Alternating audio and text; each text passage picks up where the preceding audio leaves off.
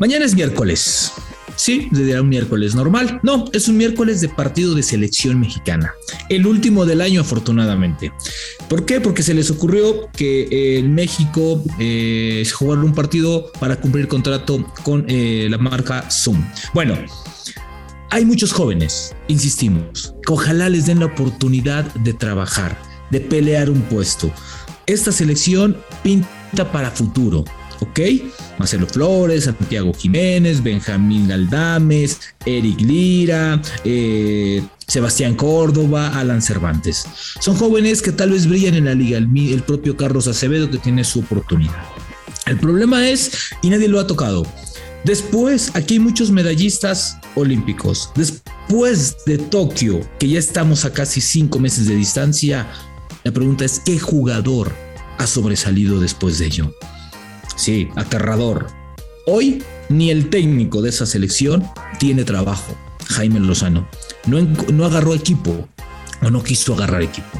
¿Qué jugador ha sobresalido después de esa medalla de bronce?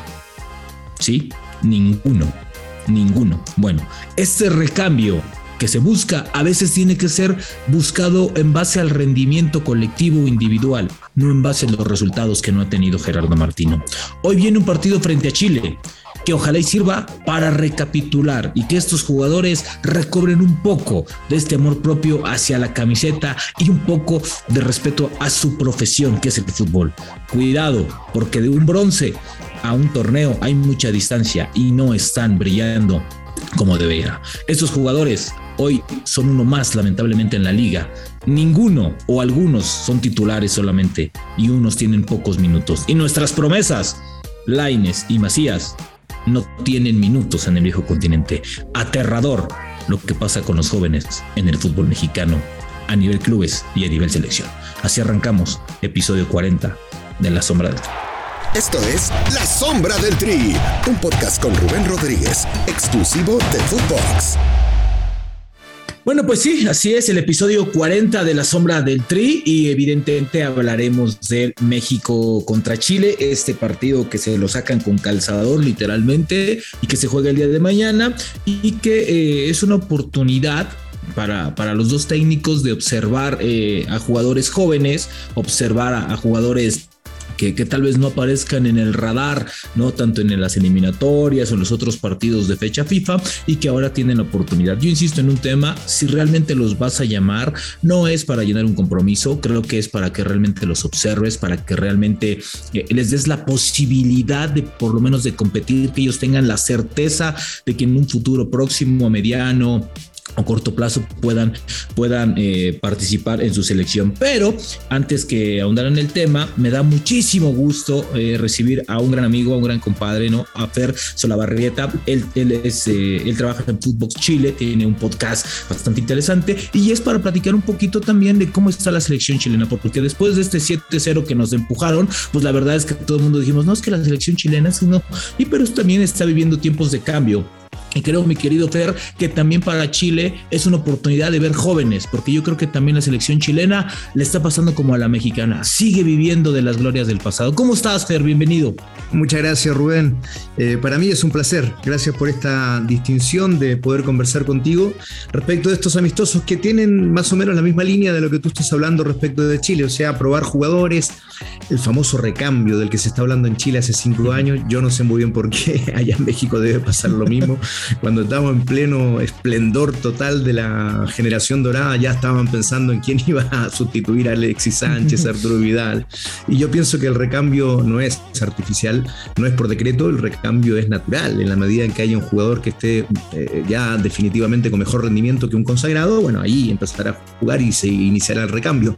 Pero bueno, en, miras de eso es que se ha hecho esta nómina con, con la opción de jugar con México y después con El Salvador en Los Ángeles el día 11 yo ahí tengo un tema y, lo, estaba revisando con la dinastía Galdames. Me parece que es una dinastía porque tiene varios jugadores y de verdad tiene varios jugadores en ciertas, en varias posiciones, ¿no? Hoy llaman, me parece a uno, ¿no? Que creo que es el más joven porque creo que el otro es un central bastante bueno, no, no recuerdo el nombre.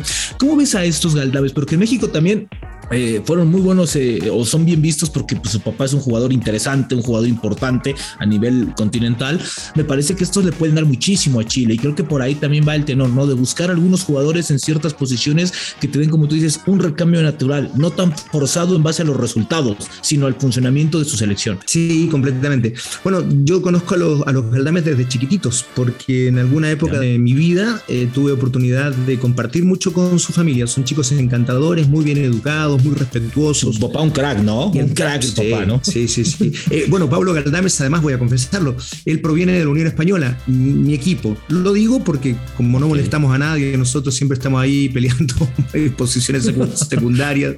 Así es que, claro, y él viene de la Unión Española y los tres hijos también son de las divisiones inferiores de la Unión Española. Pablito, el mayor, es un volante, ya está jugando en el fútbol italiano, previo paso por Vélez en la Argentina, es un jugador muy interesante, por ahora el que más ha destacado. Después está Tomás, que es un defensor central, bien decías tú Rubén, y él es titular en la Unión Española, pero todavía no logra el despegue como para alcanzar la selección chilena. Y el más chiquito, que dicen que es el más bueno, Benjamín, es una suerte de volante ofensivo, media punta e incluso delantero, y ya él ha optado por jugar en México. Él nació en, eh, en la Ciudad de México, mientras Pablo, el mayor, estaba jugando en, en esa ciudad. Estuvo, bueno, Pablo Galdames, el padre, fue finalista de Copa Libertadores con el Cruz Azul. O sea que tiene un pasado también por selección chilena interesante. Y permíteme hacer una comparación con la única dinastía tan relevante que ha habido en el fútbol chileno, que es la de los Rubio. Tú eres muy joven, mucho más joven que yo, pero por ahí recuerdas. No te creas, ¿eh? no te creas. bueno, te ves más joven. bueno, por lo menos. Después, después internamente, internamente me transfiere las lucas, por, eso que nosotros, que nosotros decimos un piropo. No, no, pero es verdad, es verdad. Este, el hecho es que había una dinastía también con Hugo Rubio, que fue el jugador más destacado de todos, que tuvo también tres hijos que jugaron al fútbol, uno de ellos todavía está en actividad, y el padre de Hugo, por eso esta dinastía tiene un jugador más, el padre de Hugo fue el Ildefonso Rubio, quien da inicio a esta dinastía siendo arquero hace ya muchísimos años, en la década del 60 en Rangers. Eh, pero bueno, no fuimos para otro tema, te, te pido perdón Rubén, pero era el afán de de contar de esto de la dinastía de los Galdames. No, no, para nada, dale, dale. Eso es muy interesante siempre. No, y, y, y, además, porque creo que independientemente de aquel marcador de escándalo, creo que el fútbol chileno y el fútbol mexicano han tenido como un trato bastante agradable, ¿no? Eso es un fútbol que le gusta al mexicano y el fútbol chileno también gusta, es bien visto, han venido grandes figuras ¿no? Eh, creo que eh, evidentemente marcar a, este a, Zamorano, a marcar al mismo Fabián Stay, ¿no? Como grandes figuras, ¿no? Carlos Reynoso, es decir, ha habido muchísimo enlace, pero después de este partido en San Francisco que fue catastrófico para el fútbol mexicano, esta rivalidad entre comillas creció un poquito más, ¿no? México disfruta y Chile, es más, yo tuve la oportunidad de estar en la Copa América en Chile, en tu país, fantástico en aquel partido espectacular donde México cierra el grupo frente a Chile me pareció fantástico, ¿no? Entonces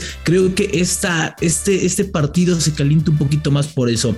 Ahora, ver, de este lado, México también va con algunos jóvenes, y en teoría va con, con, algunos jóvenes que, que creo que también buscan amarrar hacia el futuro. ¿Por qué? Porque con la posibilidad de que, de que algunos jugadores eh, se vayan o, elijan otra selección, pues son llamados, ¿no? Son llamados y, en esta parte creo que no sé si Chile también tenga este, este, este tema de y si eligen por otra selección y si se van por otra selección, el recambio no se me da. En México estamos pasando tiempos complicados a nivel fútbol por un nivel futbolístico individual de los jugadores. Pero el tema también es que Martino no ha querido cambiarle un poquito. Y creo que es en parte porque la liga no lo está nutriendo y porque los jugadores no están aprovechando su momento. Además que tenemos un severo problema, como bien sabes, de muchísimos extranjeros de muy baja calidad que muchas veces no optan más que por cumplir y listo. La verdad yo te escucho, Rubén, y es como si estuvieras haciendo un análisis del fútbol chileno. Ah, estamos igual entonces, estamos igual entonces. Sí, se ve que en todas las partes, en todos los lugares se cuecen habas, ¿no? Como dice el refrán.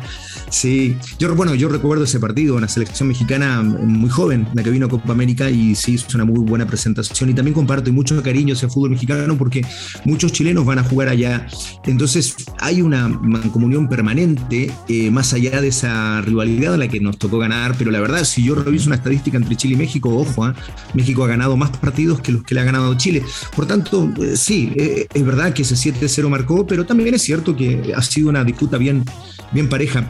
Y respecto a la nómina, yo te puedo contar que eh, son prácticamente todos jugadores jóvenes, hasta máximo 25 años, salvo los arqueros, que como los arqueros tienen más proyección y tienen más vida en alto rendimiento, sí hay arqueros mayores de 30 años. Y después hay algunos jugadores muy interesantes que ya están jugando la selección. Y me atrevo a decir que uno de ellos es titular. O sea, Gabriel Suazo, por ejemplo, que es la alternativa de Eugenio Mena como lateral izquierdo. Después Sebastián Vegas, que ha jugado bastante en la selección. Eh, luego, yo te. Bueno, sí, claro, Marcelino Núñez es prácticamente titular hoy en la selección chilena. Y después Joaquín Montesinos, que también ha tenido bastante mm, alternancia con la titularidad. Después los otros son todos jugadores jóvenes, dentro de los cuales yo destaco a uno, Benjamín Kusevich, llamado a ser, para mi gusto, el eh, defensor central con más proyección en el fútbol chileno, hoy actualmente bicampeón de Copa Libertadores en el Palmeiras, sin jugar demasiado, porque ahí están Luán y Gómez el paraguayo, pero ya teniendo muchos minutos. Y yo pienso que ese es el jugador a ver hoy en la selección chilena para, para observar si da el gran salto y, y se va otra vez a ser titular de la, de, la selección, ¿no? Es del recambio te diría que es uno de los jugadores más interesantes. Fíjate, Per, y creo que eh, creo que los que tú tocas con, con minutos importantes en selección y en eliminatorias, ¿no? Montesino ha sido un hombre importante para Chile en los últimos partidos, ha tenido minutos y creo que no, creo que no se ha visto tan mal. Entonces creo que, pero fíjate, o sea, llevas, llevas un proceso, digamos, natural con un recambio de pocos minutos, pocos minutos, que se empapen, que conozcan, ¿no? Que, que, que, sepan el vestuario de una selección que lo ganó todo a nivel continental, ¿no? Entonces, ese es el recambio. De este lado de México, Sí, son espasmos, Fer, son espasmos solamente. Por ahí llamas a Carlos Acevedo, un portero de Santos que hizo bien las cosas en la liga, pero realmente es, tendrá la oportunidad de pelearle a un Talavera, a un Ochoa, a un Jonathan en este momento,